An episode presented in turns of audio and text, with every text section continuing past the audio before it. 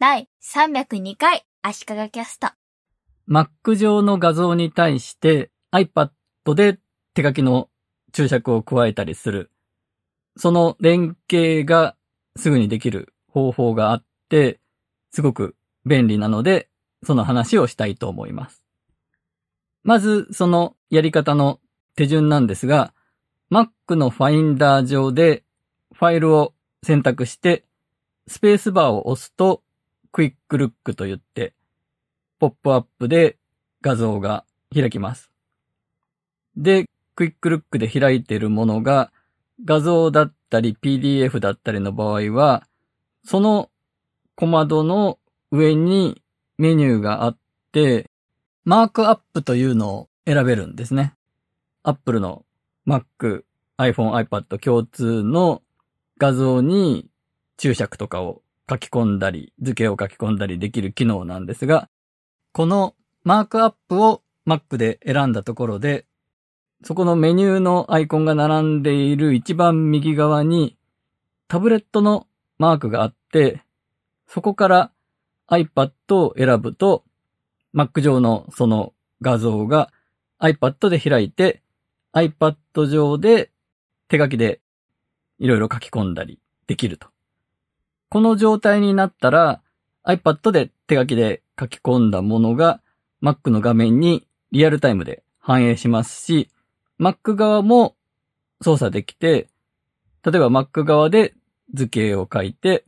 iPad 側では手書きで書くとか、両方同時に使えるんですね。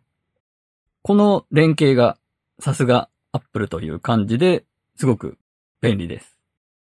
MacOS の今一番新しいカタリナというものから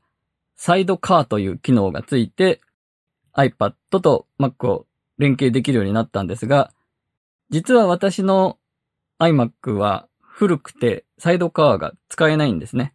でも今言ったマークアップを使って連携する機能は使えました。最近書籍の仕事のお手伝いをしていて、Mac Mac でスクリーンショットを撮って、その画像に対して、ここにこういう注釈が入りますと。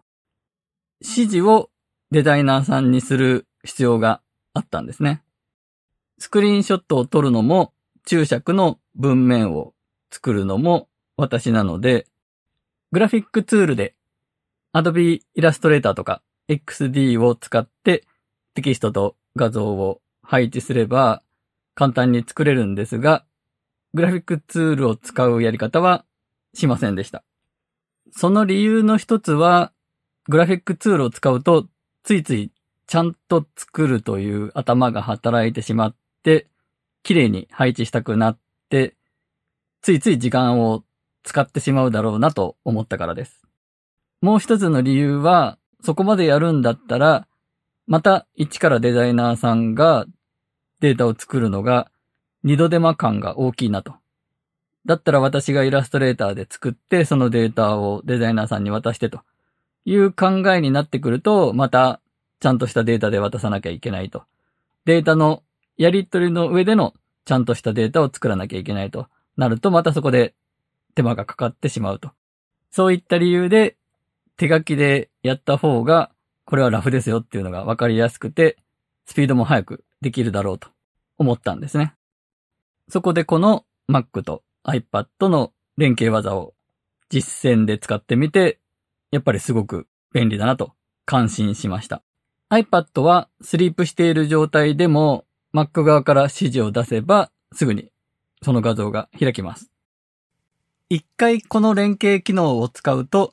二度目からはクイックルック、マークアップと選んだ時点で iPad で画像が開きます。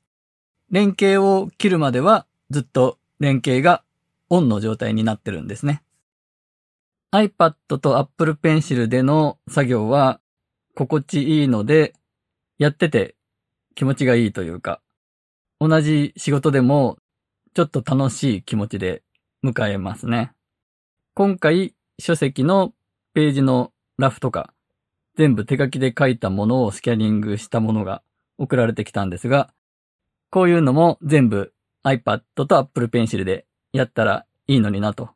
書籍の編集とかやってる人はみんな iPad 使うべきじゃないかなと。そんなことも考えたりしました。ということで、Mac 上にある画像に対してすぐに iPad で手書きで注釈を入れたりできる連携機能がすごく便利だという話でした。